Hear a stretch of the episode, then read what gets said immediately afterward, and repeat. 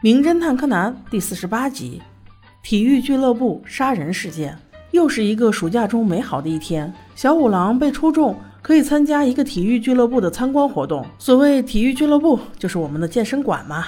这可把一个中年大叔小五郎给累坏了。正在跑步的小兰看到远方一个漂亮的女人正在接受采访，原来这是在为俱乐部重新开业举办了发布会。小兰觉得有些无聊，于是就和柯南一起来到了游泳池边。游泳池非常漂亮，有小朋友在这学游泳，也有专业的跳水队员在这练习跳水。此时不远处，在十米高台上，正有一个专业的跳水运动员一跃而下，优美的动作，修长的身材。入水之后毫无波澜的水花，引起了围观群众的一致好评。原来他是非常厉害的跳水运动员，他叫西条直也。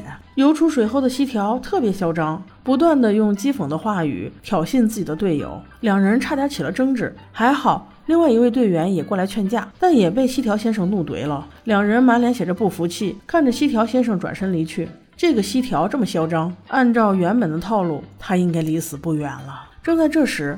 刚才被采访的那个美女也来到了游泳馆，她正在向记者们介绍，站在十米跳台上准备跳下来的是我们的种子选手。但此时西条因为一个疏忽，差点撞在了十米跳台上，还好他灵活应变，躲开了这一次死神的召唤。上岸之后，美女小姐姐想要安慰他几句，却又被他怼了回去，真是让人好没有面子。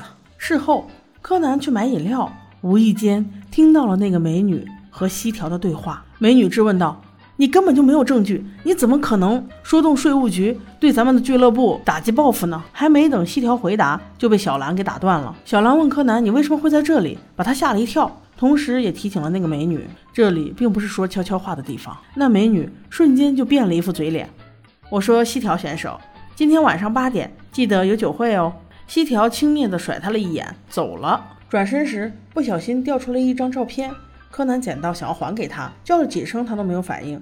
原来他游泳时喜欢戴耳塞，这一点却被柯南记住了。到了晚上，一个修长的身影仍然在练习跳台，而且还不开灯，这不就意味着死亡的来临吗？果然，不久后，毛利小五郎就接到电话。是木木警官打来的，因为西条已经死了。木木警官听说毛利小五郎白天就在那个俱乐部，所以想要叫过来问话。毛利小五郎来到体育馆后，得到了以下信息：死者的死亡时间被断定为八点到九点之间，死亡原因是被溺死的，额头上有被撞过的痕迹，而且还戴着浴帽。木木警官还说，其实是有一个目击者的，就是对面楼上的一位老伯，他看到了死者在跳水，而且还画了下来。这引起了柯南的注意，柯南迅速去到那位老爷爷的家，看到了那幅画。从画中，他也分析到了这应该是谋杀事件，而不是简单的意外。他又迅速赶回体育馆，从死者的遗物中发现，上午西条先生还穿着的那个外套上有乙醚的味道。有了这些证据，他已经断定了谁是凶手。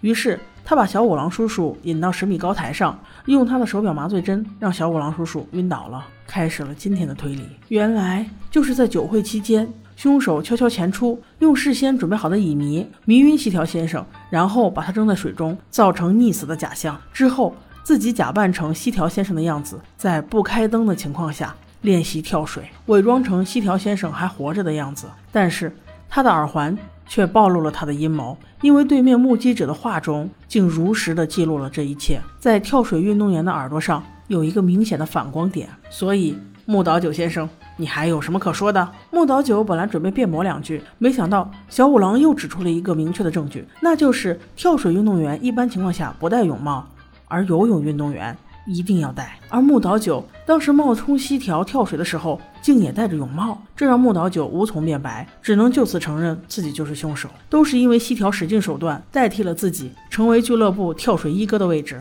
人又特别嚣张可恶，所以今天不是我，也会有别人要杀了他。